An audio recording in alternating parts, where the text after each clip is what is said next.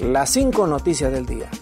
A continuación te presentamos las noticias más importantes de este viernes 31 de marzo del 2023. Alcaldía decreta ley seca para el Viernes Santo y Domingo de Resurrección. La Alcaldía Municipal del Distrito Central informó este viernes que queda terminantemente prohibido el consumo de bebidas embriagantes en lugares públicos, así como su venta y distribución en la zona urbana y aldeas de esta jurisdicción el día Viernes Santo a partir de las 6 de la mañana hasta las 6 de la mañana del día sábado. Dicha medida iniciará en primera instancia a las 6 de la mañana del viernes 7 de abril y culminará 24 horas después, es decir, el sábado 8 de abril. La ordenanza municipal volverá a entrar en vigencia a las 6 de la mañana del domingo 9 de abril, culminando el lunes 10 de abril. La alcaldía advirtió a los infractores de la ley seca una sanción con multas de entre 5 mil y 15 mil empiras.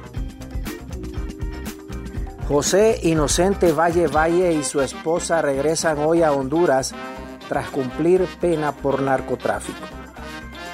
José Inocente Valle Valle y su esposa Griselda Amaya recobran su libertad luego de declararse culpable de tráfico de drogas y ser sentenciado a 10 años por la Corte Federal de Alexandria, Virginia. En octubre del 2014 fueron capturados en Florida Copán, occidente del país, y fueron extraditados en enero del 2015 a Estados Unidos, país que los requirió por su vinculación al tráfico ilegal de droga. En ese sentido se convirtieron en los hondureños 5 y 6 en ser expatriados desde que el país aprobó la extradición en el 2014. Inocente Valle regresó al país en calidad de deportado a las 10 de la mañana en la aduana de la Mesa en el aeropuerto Ramón Villeda Morales.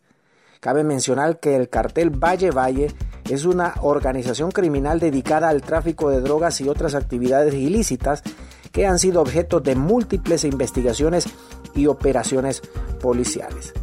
La presencia de José Inocente Valle en Honduras ha generado preocupación entre las autoridades y la ciudadanía, por lo que se estaría analizando la situación del ciudadano.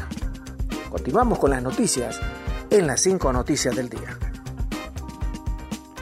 Consejo de Defensa y de Seguridad toma nueve importantes medidas. El Consejo de Defensa y de Seguridad encabezado por la presidenta Xiomara Castro informó que durante la reunión de este viernes se tomaron nueve importantes medidas entre las que se destaca la ampliación del estado de excepción por seis meses más.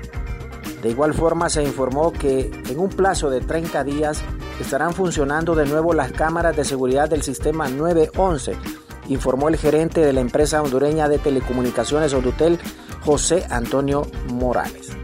Tras la reunión del Consejo de Seguridad, el ministro de Prensa Ibis Alvarado ofreció una conferencia de prensa junto a los titulares de defensa, José Manuel Zelaya Rosales, y de seguridad, Ramón Savillón. Honduras pide a México amplia investigación por incendio en centro migratorio. Honduras solicitó a México una amplia investigación sobre el incendio fatal en un centro migratorio que provocó el fallecimiento de 39 migrantes, seis de ellos presuntamente hondureños, dijo este viernes el canciller del país centroamericano, Eduardo Enrique Reina.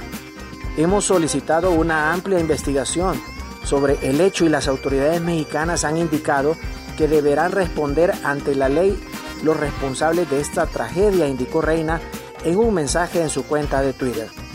El miércoles, el gobierno de México informó que tras las primeras investigaciones de la Fiscalía General de la República, se ha identificado a ocho presuntos responsables del incendio en la estación migratoria que cobró la vida de 39 migrantes. Por pelear ruta, bus rapidito se va a Hondonada y deja a unos 10 heridos en Choloma. Por pelear línea, dos eh, buses de la empresa Choloma han ocasionado un accidente, donde uno de ellos se fue a una hondonada dejando al menos 10 personas heridas. El hecho ocurrió en el Boulevard del Norte, en el sector conocido como la Bajada de las Tinas, en Choloma Cortés, zona norte de Honduras.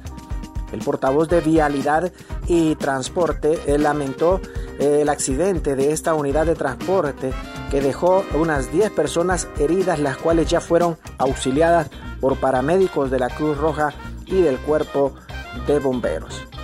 Gracias por tu atención. Las cinco noticias del día te invita a estar atento a su próximo boletín informativo.